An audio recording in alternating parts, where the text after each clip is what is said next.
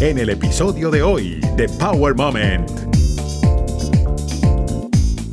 Normalmente nosotros los latinos le llamamos té a todo lo que sea una planta medicinal o guarapo.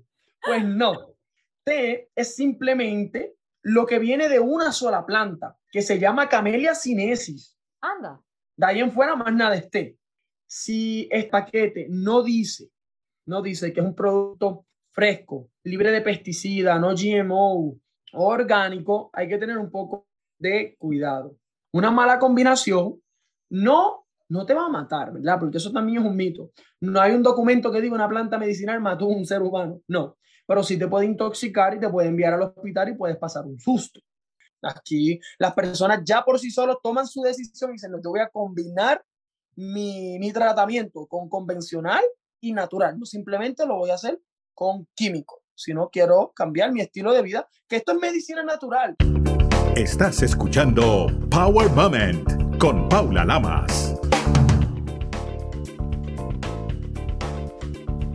En los últimos años surgió una tendencia, la de tomar té, pero no todas las plantas, flores, raíces, cortezas o semillas que se hierven son té como creemos comúnmente en América Latina.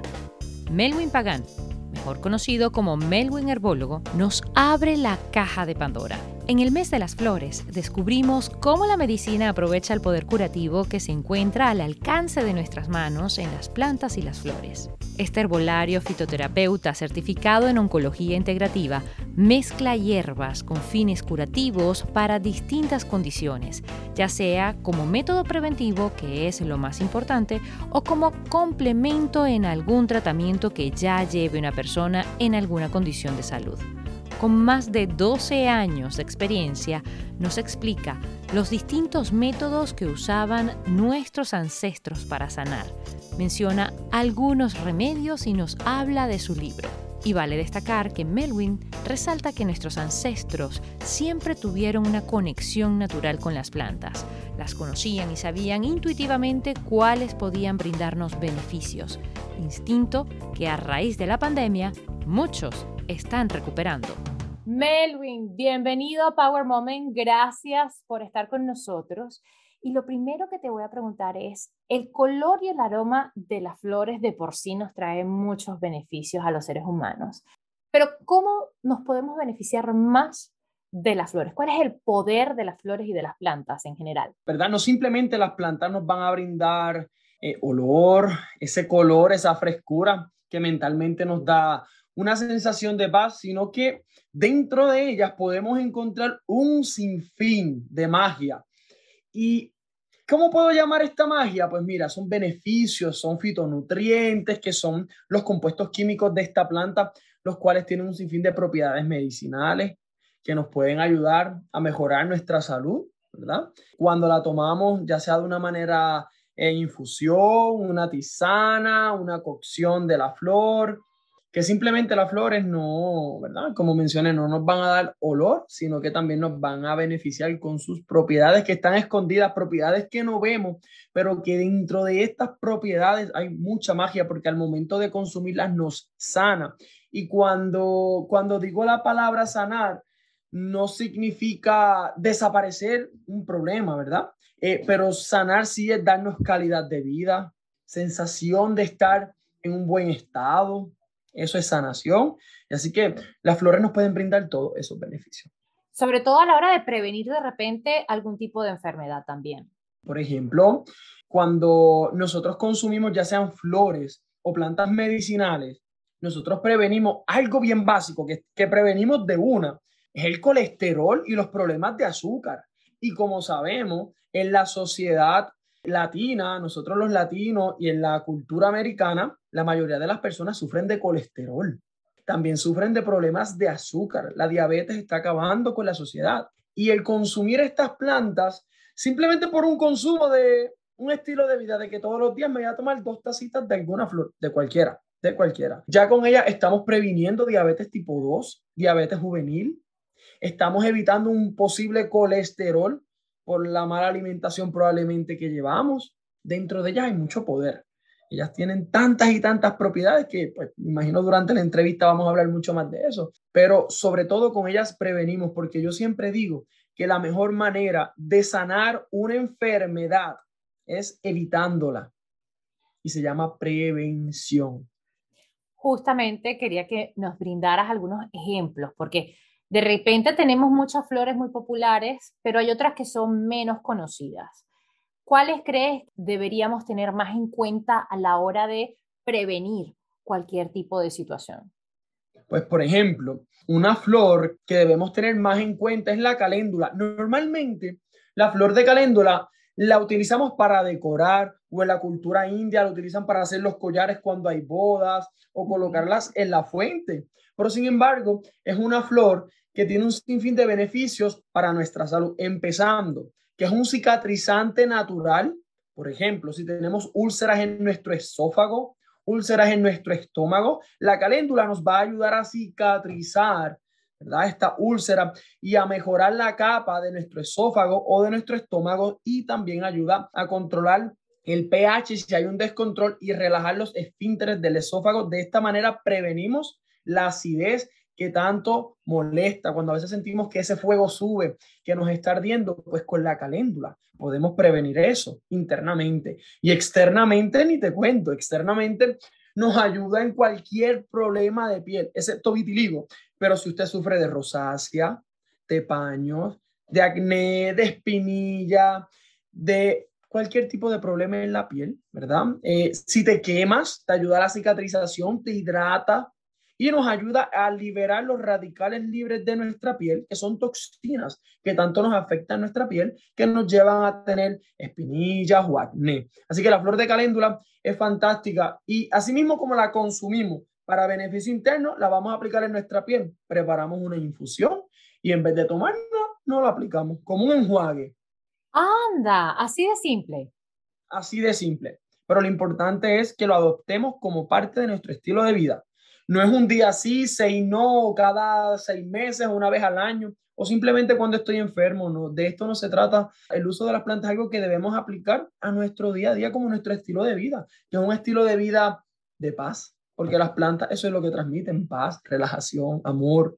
Así es. De hecho, Harvard ha realizado estudios y confirma que estamos conectados de alguna forma emocionalmente con las flores y con las plantas, son un símbolo de la naturaleza además de admirarlas, una de las cosas que podemos hacer es, como tú muy bien has dicho, té, infusión, cocción. ¿Cuál es la diferencia entre cada una de estas o son lo mismo? No, son completamente diferentes y te voy a explicar. Pero antes de explicar, ya que mencionaste el ejemplo que o el estudio que, que arrojó la universidad, eh, sobre la conexión que tenemos con la naturaleza, las plantas, las flores. Eso es muy cierto. Nosotros los seres humanos antes teníamos la capacidad, antes de la época industrial, nosotros teníamos la capacidad, nuestros ancestros, de tener una conexión directa con las plantas medicinales. Las personas de antes sin educación tenían un conocimiento innato y sabían qué planta utilizar para beneficiar algún problema de salud. Y el ejemplo más grande hoy en día lo vemos en los animales. Te cuento, cuando un perro se siente intoxicado, quiere pulgarse, ¿qué hace? Va al patio y se come un tipo de pasto o grama en específico, porque tiene una conexión directa, sabe cómo desintoxicarse con esa planta y el perro no tiene estudios en herbología. Es un instinto que nosotros tenemos muy adentro, que lamentablemente nos hemos apartado desde que pues, la época de industrialización la gente del campo se va a la ciudad, ¿verdad? Y se olvidan de esas tradiciones y ese instinto que sigue ahí muy profundo. ¿Podemos reconectar con ella? Sí, sí, sí, sí, sí. Y lo estamos viendo específicamente, en este, yo te diría que del 2021, 2022, que estamos viendo un movimiento muy grande de las personas buscando esa conexión nuevamente con la naturaleza. El COVID causó mucho estrés y ansiedad en las personas y estamos viendo que ya, gracias a Dios, están buscando más esa conexión. Así que si podemos sacar ese instinto de ahí, sacar toda esa capa de polvo que hay y podemos encontrarlo. Y ahora sí te quiero explicar la pregunta que me hiciste en cuanto a la, diferencia. Pues mira, un té. Normalmente nosotros los latinos le llamamos té a todo lo que sea una planta medicinal o guarapo. Hervido con agua, sí, eso está. eso es té. Pues no. Té es simplemente lo que viene de una sola planta, que se llama Camellia sinensis. Anda. De ahí en fuera más nada es té. Me acabas de quitar todo lo que durante años he llamado té. Incluso como método comercial utilizar la palabra té para muchas plantas medicinales. Y ya estamos acostumbrados. El chai tea o el, el, té de canela o el... ¿Cuántos té no venden ahora por la calle? De, de peppermint, de menta. Te doy una mala noticia, nada de eso es té. He estado engañada durante años. Sí. Eh, pues mira, eh, pues el té solo lo que viene de esta planta que se llama Camellia sinensis y esta planta nos brinda lo que es el té negro, té verde, té rojo y té blanco. Okay. ¿Verdad? De diferentes zonas de la planta, eh, de diferentes preparaciones de la hoja, diferentes secados, pues obtiene el té verde, té negro, de la raíz, el té blanco, el té rojo. Eso es simplemente el té, lo que venga de una sola planta, que es la camelia, que es un arbustito. Lo demás, ya todo lo demás, que sean plantas medicinales o sean flores, ya se le llama infusión de planta medicinal. Y cuando combinamos más de una planta medicinal, ya deja de llamar esa infusión. Ahora se llama un tisana, que es una combinación de plantas medicinales que vamos a utilizar para nuestro beneficio. Ok. Ok. Y cuando utilizamos raíces, ¿verdad? Eh, tubérculos, cuando utilizamos frutas, cuando utilizamos cortezas, cuando utilizamos semillas, por ejemplo, el de canela es una cocción, no es una ah. infusión, ni es un té, ni es un tisana.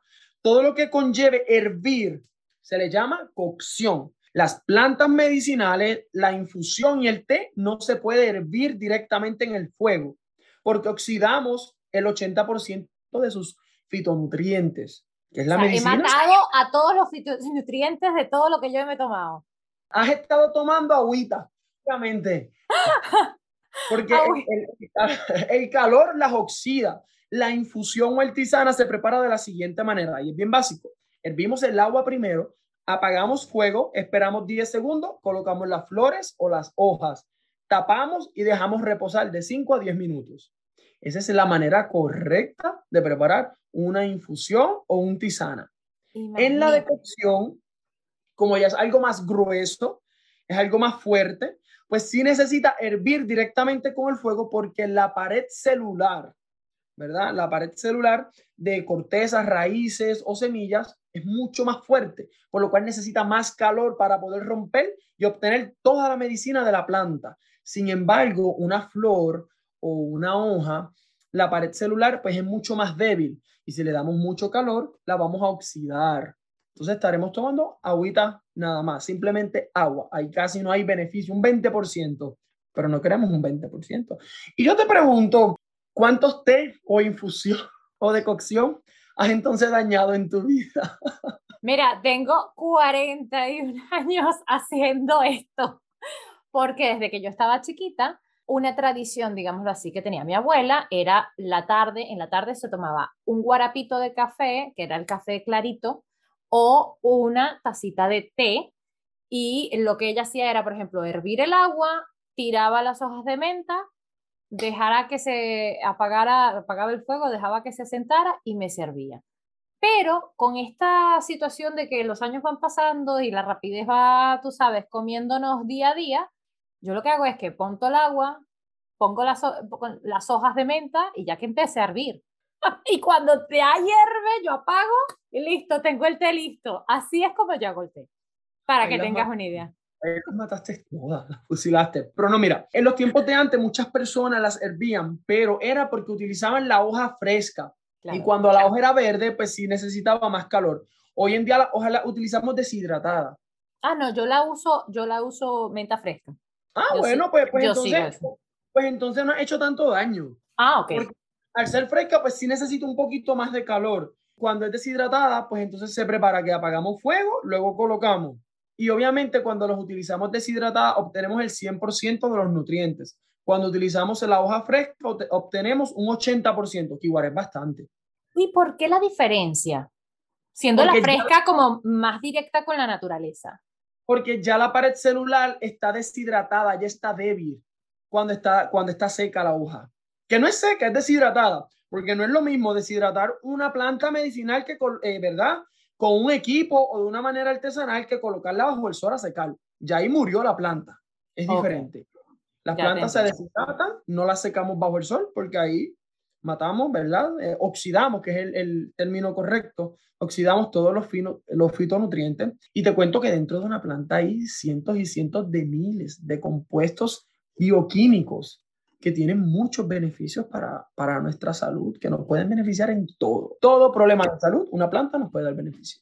¿Y cómo podemos hacer para saber si de repente el producto que estamos comprando es correcto, que ha sido secado, como dices tú, de la manera correcta para tener todos esos fitonutrientes vivos allí todavía que nos pueden ayudar y beneficiar?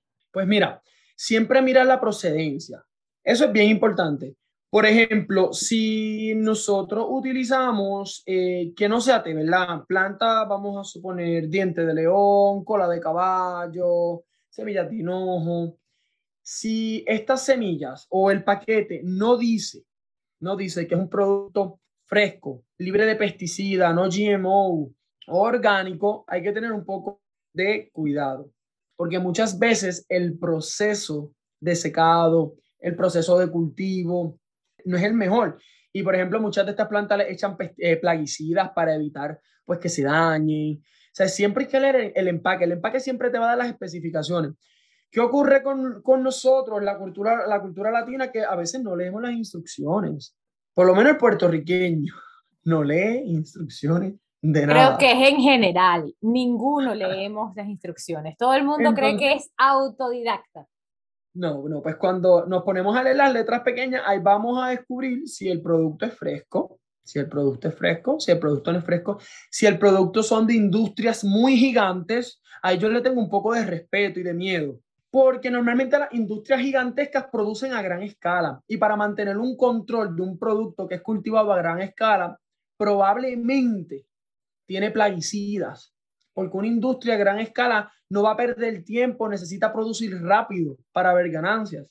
Sin embargo, cuando son agricultores locales, son compañías más artesanales, que eso es otro, ¿verdad? Otra manera de tú sentirte un poco más seguro cuando tú utilizas un té, una infusión, una planta medicinal que es cultivada de una manera agroecológica, que es más artesanal, de grupos pequeños, de compañías más pequeñas, pero normalmente es un producto más fresco, porque lo cultiva de una manera más artesanal, porque normalmente si nos vamos a, a Sudamérica, vamos a ver, en Ecuador, que se cultiva té verde a pequeña escala, pues los fertilizantes y los plaguicidas son demasiado de costosos para una pequeña industria por lo cual la pequeña industria no va a tener el capital probablemente de comprar estos productos tóxicos. Sin embargo, las grandes industrias producen ya estos, tóxicos o tienen el capital para comprar estos tóxicos. Así que yo confío más cuando es un producto local o de una pequeña compañía, que tan fácil como hoy compraste un té, buscas en Google cuál es la compañía. Y ya ahí tú puedes llegar a tus propias conclusiones y ahí vas a ver entonces la procedencia, el método de cultivo, Nunca me dejo llevar si dice orgánico o no. Nunca he creído en esa etiqueta, mucho. de un té a una infusión, nunca he creído en la etiqueta que diga orgánico. Me dejo llevar más cuando entro y busco pues, la procedencia y la compañía. Una vez que hemos hecho esa averiguación, que ya tenemos la confianza de, digamos, una marca, un producto exclusivo, nosotros en América Latina tenemos muchas plantas. ¿Cómo podríamos guiarnos? ¿Cuál sería la mejor fuente de información para eh, pues, cultivar ese conocimiento? Para tú investigar sobre plantas medicinales, ¿verdad? Como aficionado, tener conocimiento, utilizarlas en tu hogar, lo mejor es que compres un libro, ¿verdad? Una guía, pero nunca vayas a Google a buscar información de plantas medicinales, a menos que sean papers de universidades, investigaciones, pero si no son investigaciones, no vayas mucho a Google a buscar información de plantas medicinales porque se encuentra mucha desinformación. Entonces te venden remedios milagrosos que te pueden causar daño. Sin embargo, cuando tú utilizas un libro que fue escrito, ¿verdad? Por un buen escritor, perdón, y pasó por una buena casa editora, pues ya ahí tú te sientes más confiable porque una casa editora no va a tirar un, disparate al mercado. El, el, producto que va a salir al mercado, ese libro, sea ¿verdad? Con fuentes reales. Creo que el mejor método es con un libro.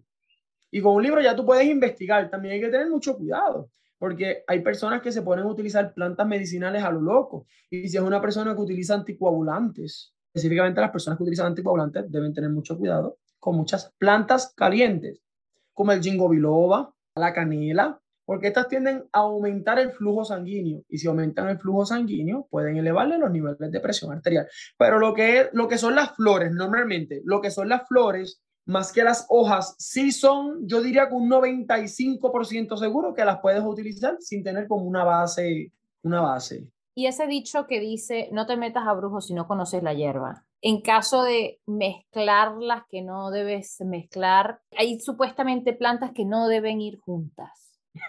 Eso es bien importante. Una mala combinación no, no te va a matar, ¿verdad? Porque eso también es un mito. No hay un documento que diga una planta medicinal mató a un ser humano. No, pero sí te puede intoxicar y te puede enviar al hospital y puedes pasar un susto. Claro está. Como por ejemplo, yo no te puedo combinar una planta muy conocida, ginkgo biloba con té negro y jengibre, porque yo te voy a subir a 300 tu nivel de presión arterial y te voy a enviar al hospital.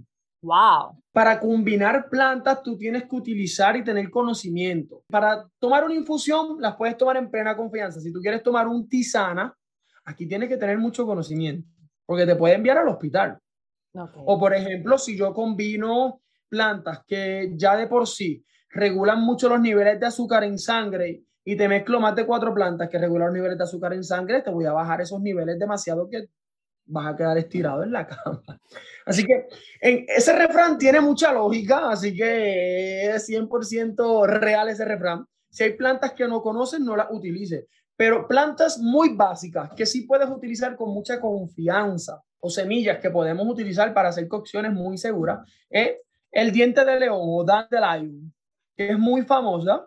Es una planta silvestre que se da en las calles que los patios de la casa la cortan y la botan porque se vuelve ya como una plaga, el diente de león o dandelion. Y es una de las plantas con más beneficios y es una de mis preferidas. Fresca la puedes utilizar como ensalada. Oh, sí. Sí, deshidratada, la utilizas en infusión y es el mejor diurético natural que existe. Para las mujeres que retienen mucho líquido, están inflamadas, quieren perder peso, el diente de león es una excelente planta que pueden a, ¿verdad? Incorporar a su estilo de vida y es una planta muy segura que no tiene efectos secundarios. La caléndula es excelente. El raspberry, la hoja del raspberry, pues la hoja de raspberry es muy, muy segura incluso para las mujeres en embarazo cuando están ya en su último mes. Es bien importante, en su último mes.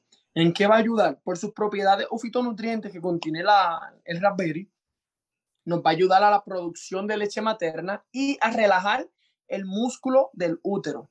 Para el momento del parto, pues sea mucho más fácil, ¿verdad? También ayuda a evitar problemas hormonales, porque contiene fitohormonas. Fitohormonas en estado vegetal es lo más parecido a la progesterona. El raspberry es excelente, excelente también para los problemas estomacales, para los dolores menstruales, para las mujeres que sufren de ovarios poliquísticos, ¿Y sería en té, en infusión o en tisana en este caso? El raspberry sería infusión. Todo lo que no sea de la planta camelia va a ser infusión. Y no lo vamos a combinar. Esto lo podemos utilizar solito. O si lo queremos combinar, una combinación muy segura sería con semilla de hinojo. ¿Qué hace con el hinojo? Hinojo o fennel. Lo podemos combinar con el raspberry y es una excelente mezcla. Un buen tisana para las mujeres embarazadas o para ya cuando dan a luz y aumentar su producción de leche materna, pueden hacer esta combinación. Es muy, muy segura. Eh, también, en este caso, una raíz, que aquí sería una cocción al momento de preparación, es la cúrcuma o turmeric. Sí que se ha puesto muy de moda. No, y es milagrosa. Yo te digo que es milagrosa cuando lo utilizamos a diario, porque hoy en día la mayor parte de la población sufre de problemas cardiovasculares, que es la muerte, es la causa de muerte número uno en los Estados Unidos no es el cáncer, son las enfermedades cardiovasculares, en segundo puesto está el cáncer. Y la cúrcuma turmeric nos ayuda a fortalecer mucho el sistema inmunológico, además de ayudar a fortalecer el sistema inmunológico, que es bien importante, nos ayuda a combatir los niveles de colesterol elevado en sangre. Y como sabemos, el colesterol es necesario siempre y cuando esté dentro de los niveles normales, porque para que un ser humano funcione y pueda vivir y las células puedan trabajar, y nacer nuevas células necesitan colesterol, que es una sustancia cerosa. Pero ya cuando sobrepasamos los niveles, esto nos puede causar problemas cardiovasculares y llevarnos a la muerte. ¿verdad? Por lo cual la cúrcuma nos va a ayudar bastante. Hablando justamente de los problemas cancerígenos en este caso, tú eres especialista en oncología integrativa. Háblanos de esto. Pues mira, la oncología integrativa trata de mitigar los efectos secundarios que puedan tener las terapias químicas convencionales en un paciente de cáncer y también con la oncología integrativa. La oncología integrativa buscamos fortalecer el sistema inmunológico y promoverle una mejor calidad de vida y estilo de vida a un paciente de cáncer, porque es bien importante, sumamente importante, que si un paciente de cáncer quiere ver mejoría, quiere sanar, tiene que cambiar su estilo de vida por completo, porque su estilo de vida fue el que lo llevó probablemente a padecer de cáncer. La alimentación. La alimentación influye en un casi 60%. Una mala alimentación, tienes un riesgo de un 60% de sufrir de cáncer. Los vicios como el cigarrillo, el alcohol, tienen un 80% de riesgo de llevarte a sufrir de cáncer, algún tipo de cáncer. Y el factor genético, que muchas veces le queremos echar la culpa al factor genético, no, que mi mamá, mi abuela, mi tía. El factor genético solo influye en un 5%, que es Así de simple. Así de simple. ¿Tú sabes qué es lo que nosotros, los seres humanos, heredamos? El estilo de vida de nuestros padres, la forma de comer de nuestros padres. Y con simplemente, con que nuestra alimentación o nuestro estilo de vida o nuestra salud emocional sea similar en un 10% a la de nuestros padres, ya nosotros tenemos un 90% de probabilidad de sufrir de las mismas condiciones que nuestros padres, por lo cual heredamos el estilo de vida. En Puerto Rico se combina la medicina alternativa, la herbología con la medicina tradicional. Pues últimamente hay un gran movimiento, ¿verdad? Eh, en la nueva generación de los médicos también, hoy en día hay una nueva generación de estos médicos jóvenes que están incorporando mucho lo que es la medicina natural con la medicina convencional, que incluso me refieren a sus pacientes. Me refieren, tengo un grupo de médicos que me refieren muchas personas que tienen condiciones de salud. Yo diría que es más con la generación de médicos jóvenes. Todavía es un tema que aquí, en cuanto en, en la sociedad médica, en la sociedad científica, como igual en Estados Unidos, pues existe esa guerra, ¿verdad? Atacan un poco lo que es la medicina natural, pero se puede trabajar de lo más seguro, no es como en otros lugares que incluso tienen esta persecución, no. Aquí las personas ya por sí solos toman su decisión y dicen, no, yo voy a combinar mi, mi tratamiento con convencional y natural, no simplemente lo voy a hacer con químico, sino quiero cambiar mi estilo de vida, que esto es medicina natural. Medicina natural se llama estilo de vida sano. no tiene otro nombre. Y hay que tener en cuenta que eh, las cosas son como son y los medicamentos vienen también de las plantas. Recordemos que de eh, la penicilina, por ejemplo, viene del ajo y hay tantas otras uh, plantas que pueden ayudar y de donde sale la aspirina y, y, se puede decir básicamente que Hipócrates también sabía de esto y él fue el que empezó como que claro. a jugar con las plantas y las raíces y fue el que es, es el padre de la medicina, ¿no? Hipócrates, el padre de la medicina, fue el padre de la, de la medicina natural, que ya más adelante evolucionó, ¿verdad? Se convirtió en lo que hoy se conoce medicina convencional, pero en el tiempo de Hipócrates, que fue el padre actual de la medicina, es lo que practicaba era medicina natural, con plantas, lavados con agua en nuestro interior, lavando el colon y el ajo. Ya que mencionaste el ajo, quiero mencionar algo rapidito del ajo. Y es que es bien interesante. En la Primera Guerra Mundial, el ejército inglés utilizaba el ajo como antibiótico para sanar las heridas causadas por armas de fuego en los militares, porque no había, eh, entonces muchos militares se les estaban pudriendo pues las heridas en, batalla. ¿Y qué hacían? Utilizaban agua de ajo y el agua de ajo lo que hacía era secaba la herida y combatía las infecciones que habían en la herida. Qué maravilla. Ellos sabían también de las propiedades claro. del ajo. Y los españoles, mira, los españoles se iban un poco más. Los españoles tenían sus esclavos.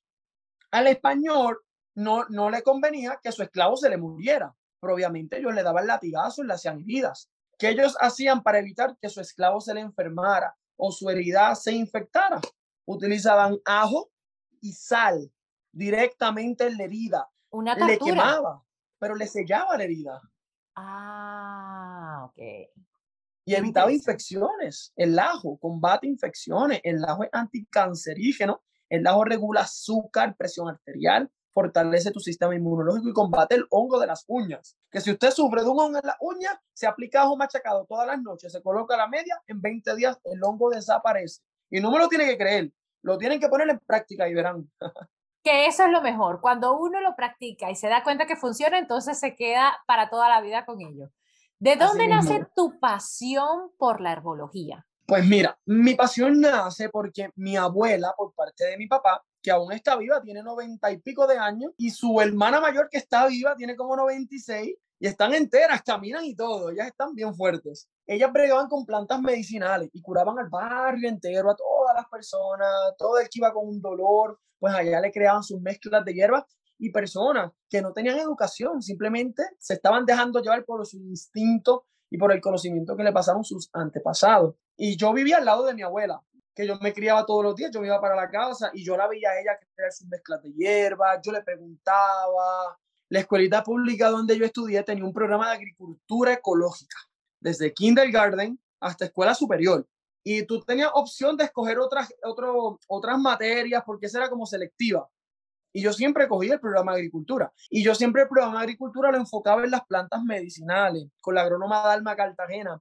Y recuerdo que yo siempre me pasaba hablando de las plantas, llevaba semillas, sembraba las plantas medicinales, me ponía a hacer los guarapos, como uno le llamaba en ese entonces. Que desde muy pequeño tengo esta pasión por las plantas medicinales. No fue después de adulto que me nació y me quisiera estudiar esto, no. Yo creo que desde pequeño mi abuela me lo, me lo transmitió, me lo pasó y ya luego cuando pues, llego a la universidad, pues me da primero con estudiar biotecnología para trabajar en la industria farmacéutica. Completamente diferente hasta cierto punto, ¿no? Pero yo lo hice con una intención de que yo dije, bueno, yo tengo que conocer ambas cosas. Voy a estudiar primero biotecnología con especialidad en bioquímica, industria farmacéutica. Vamos a conocer lo que es la industria farmacéutica. Luego de esto, entonces comienzo a estudiar lo que es fitoterapia y herbología, que es mi especialidad, que es fitoterapia y herbología. Pues esto se trata del manejo de plantas medicinales, frutas y vegetales, y cómo con plantas medicinales, frutas y vegetales podemos mejorar la calidad de vida de una persona. Y ya más adelante es que hago una especialidad en oncología integrativa, que arrastra todo lo que es medicina natural, que va acompañado con el tratamiento convencional. En la oncología integrativa no es que yo le diga a una persona, déjate de dar el tratamiento, no jamás, al contrario, date tu tratamiento convencional, que yo te voy a quitar los efectos secundarios de ese tratamiento convencional o voy a hacer todo lo posible por eliminar de tu cuerpo ese efecto secundario y brindarte una mejor calidad de vida y cambiar tu estilo de vida. Pero la, la pasión nace desde que nací que es algo muy bonito y que lo heredaste por lo visto y lo sigues llevando. Me imagino que, que tu abuela y tu tía abuela deben de estar muy orgullosos de ti porque has creado un verdadero emporio alrededor de las plantas medicinales hoy por hoy. Y te quería preguntar cuál sería el reto más grande que has tenido que enfrentar para llegar a donde estás. Pues mira, uno de los retos más grandes que tuve que enfrentar, y fue a principio cuando comencé, fue un poco de persecución que tuve de nutricionistas aquí en Puerto Rico, no de médicos, de nutricionistas. Me amenazaban con acusar con la FDA, con agencias de salud, por estar hablando de remedios naturales que puedo brindar una mejor calidad de vida a las personas. Y eso en un punto, yo hasta dije, no, ya no voy a, no voy a continuar, no voy a continuar, voy a dejar esto aquí. Pero no dije, no, yo soy una voz, yo nací para ayudar al prójimo, esta es mi pasión, tengo que seguir porque yo no estoy haciendo daño con esto, al contrario, estoy beneficiando. Ese fue como el obstáculo más grande porque en cuanto a estudios, en cuanto a lograr mi negocio, pues la verdad nunca se me hizo difícil porque yo soy de las personas que cuando se mete algo en la cabeza, no echo para atrás ni un centímetro. O sea, puedo tener murallas, pero ni me doy cuenta de las murallas porque estoy tan ciego de lograrlo que hago todo lo posible de una manera positiva para lograr ese objetivo. ¿Y cuál crees que ha sido tu power moment? Yo diría cuando comencé a escribir mi libro. ¿Por qué? Porque ya cuando yo comencé a escribir mi libro, dije, wow, ya entonces estoy en otro nivel. Ya aquí voy a compartir todos mis conocimientos, todos mis secretos en las plantas medicinales, en las semillas, en las raíces, en remedios ancestrales que muchas personas desconocen. Y yo creo que ese ha sido el momento más power mío, cuando comencé a escribir mi libro y cuando lo terminé. Fue como desnudarte de alguna forma y entregar definitivamente todo lo que sabías. Porque, porque dije, bueno, aquí voy a, a poner en las manos todos mis conocimientos de años, conocimientos que, que, que vengo adquiriendo desde hace veintipico de años, porque desde muy niño estoy adquiriendo estos conocimientos y aquí estoy dándole conocimientos también que aprendí de mi abuela, de mi tía abuela, no simplemente conocimientos que adquirí en la universidad, en las mismas mezclas que yo he creado. Yo he creado 32 mezclas de hierbas, dejándome llevar por el procedimiento utilizando una planta catalítica, planta neutralizante, pero son mezclas propias que yo he utilizado primero conmigo mismo. Aquí también estoy mostrando todas estas creaciones mías. Así que en, cuando comencé a escribir mi libro y cuando lo terminé, fue mi power moment. ¿Cuál ha sido una de las mezclas que has creado de esas 32 que es tu consentida? Una que se llama Detox. ¿Qué tiene detox? mantener nuestro cuerpo eh, desintoxicado es muy importante por el constante bombardeo de tóxicos que le damos a nuestro cuerpo. Y esta mezcla se compone de té negro, cúrcuma, diente de león y tomillo. Son cuatro plantas hepatoprotectora, benefician la salud y promueven la salud hepática, promueven la desintoxicación. Como sabemos, el hígado es uno de nuestros filtros principales que hay que mantener súper clean para estar saludable. Porque si queremos una piel bonita, si queremos tener energía, si queremos no padecer de cáncer, de enfermedades autoinmunes, es muy importante tener nuestro hígado limpio, nuestro filtro limpio. Y estas cuatro hierbas promueven esa limpieza del hígado y de nuestro cuerpo. También ayuda a eliminar líquidos retenidos, a acelerar el metabolismo de una manera natural, porque aunque tiene té negro, al llevar diente de león, el diente de león me mitiga el efecto acelerante del té negro. Por lo cual, una persona hipertensa puede tomar esta mezcla, porque con una planta yo puedo mitigar el efecto peligroso de la otra planta en ciertas personas que es bien interesante el proceso de creación y combinación, es bien, es bien interesante, es un proceso bien bonito, pero yo digo que esa es mi mezcla preferida porque es una mezcla que yo llevo ocho años tomando todos los días, dos veces al día, y no me canso de ella, porque cada día me siento mejor. Wow, o sea, tú vives tomando todo tipo de té, de infusión, de guarapo, ¡Ah! para poder comprobar que sí funciona. Mira, no, en mi finca, yo vivo en una finca, ahora mismo yo estoy más en la ciudad mi casa yo tuviese por obligación, yo creo yo, yo tendría que tener mi casa en la ciudad, pero yo jamás la voy a tener en la ciudad. Y en mi finca, yo vivo en el mismo centro de Puerto Rico, en la montaña, en un pueblo que se llama Orocoy, puro campo, pero como Puerto Rico es pequeño, pues la ciudad me queda cerca. Este, y aquí yo tengo muchas plantas también cultivadas.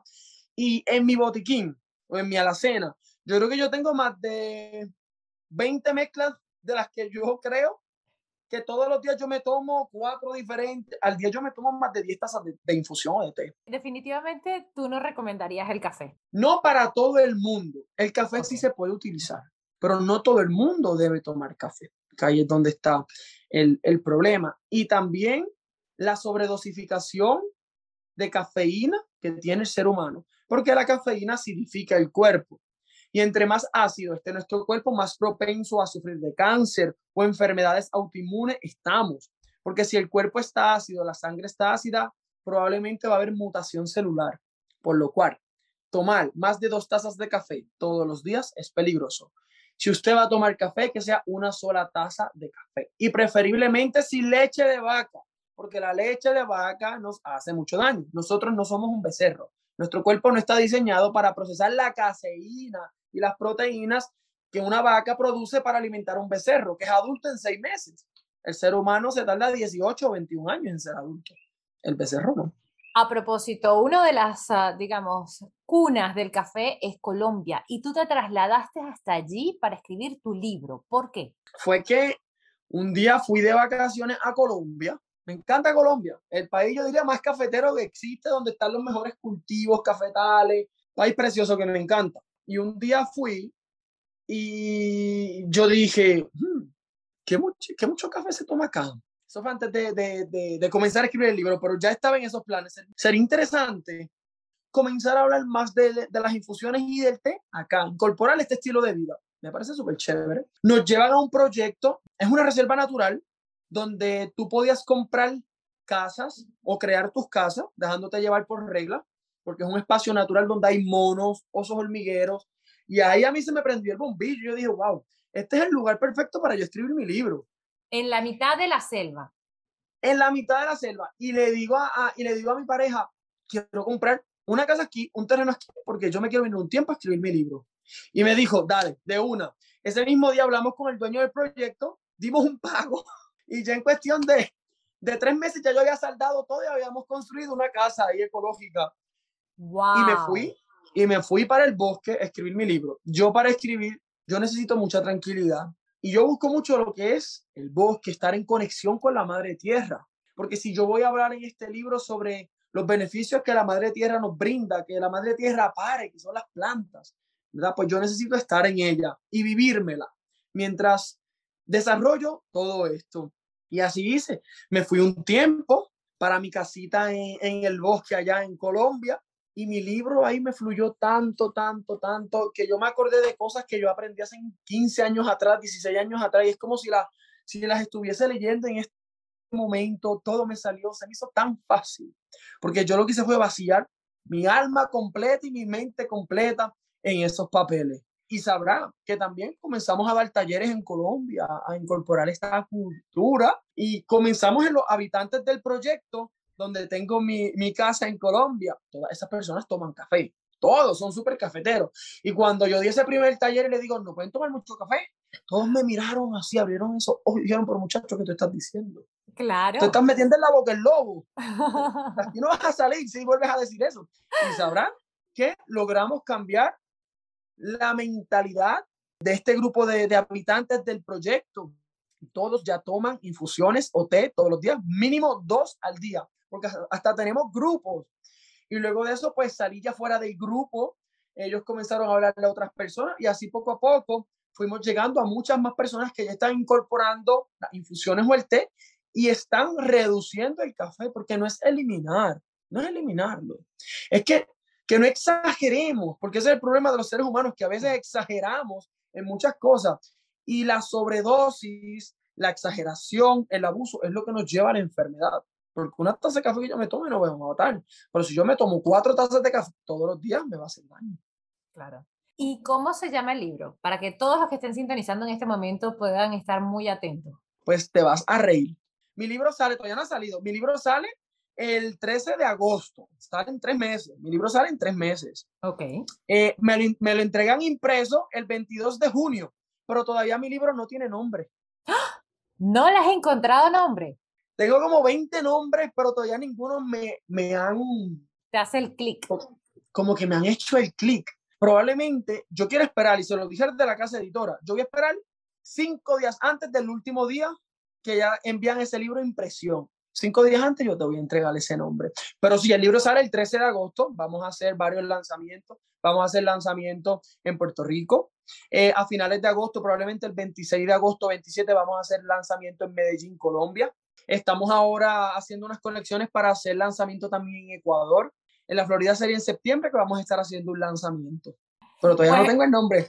Esperemos el nombre entonces para poder hacer bien, bastante ruido por ahí, por las redes sociales y en todos los medios. Sí, sí, o esperemos sí. que cuando salga podamos hacer otra entrevista y podamos hablar un poco más en profundidad del libro. Claro que sí, porque el libro yo apenas lo terminé hace un mes. ¡Wow! ¿Cuánto tiempo te llevó a hacerlo? Casi un año, pero el libro viene cargadito de páginas. Ok, está completo. Sí, está completo, porque lo que yo quiero lograr con ese libro es que te voy a enviar uno, que cuando tú abras ese libro, uno, tú te sientas que estás viajando a la época del 1800 y que eres una herbolaria. Yo te voy a transportar al pasado con ese libro. Y que cuando tú termines de leer ese libro, tú seas una experta en plantas medicinales, porque ahí yo te explico diferencias, cómo dosificar, cómo crear mezclas. Yo voy de lo básico a lo más complejo, te enseño recetas, pero todo descrito en un lenguaje bien simple, que, que un niño puede entender ese libro. Y que podamos sí. reconocerla, porque estamos en contacto con la naturaleza afuera y no tenemos ni idea de qué planta tenemos enfrente. Sí, sí. Pues en ese libro vas a aprender todo eso y va a ser muy, muy, muy fácil de leer, porque a mí me gusta, incluso con mis pacientes y clientes, a mí me gusta hablarle de una manera bien básica, nada de utilizar terminología científica, porque eh, la mayoría de las personas que van a adquirir el libro no son científicos, por lo cual no le puedo hablar en idioma científico, como pasa con muchos libros de, de plantas. No, aquí yo te voy a hablar, como se dice en Puerto Rico, en arroz y habichuela. Lo más básico posible que un niño de 7 años pueda entender mi libro, pero es un libro completo, que el que lo lea se va a ser un experto. Ese es mi objetivo, que todos seamos expertos. Melwin, muchísimas gracias por tu buena vibra, por todos tus conocimientos y por haber estado con nosotros en Power Moment. No, vale, gracias a ti por la invitación y pues por, por dar a conocer este conocimiento que tengo de las plantas medicinales que yo sé que le va a ser de mucho beneficio a muchas personas que van a escuchar esto. Y como siempre, hagan bien sin mirar a quién. Así mismo hoy. Power Moment no se hace responsable por los comentarios emitidos por los invitados. Recuerda seguir a Power Moment en las redes sociales, arroba Power Lamas, en Twitter e Instagram, y en Facebook, Power Moment with Paula Lamas. Esta es una producción de GGSI.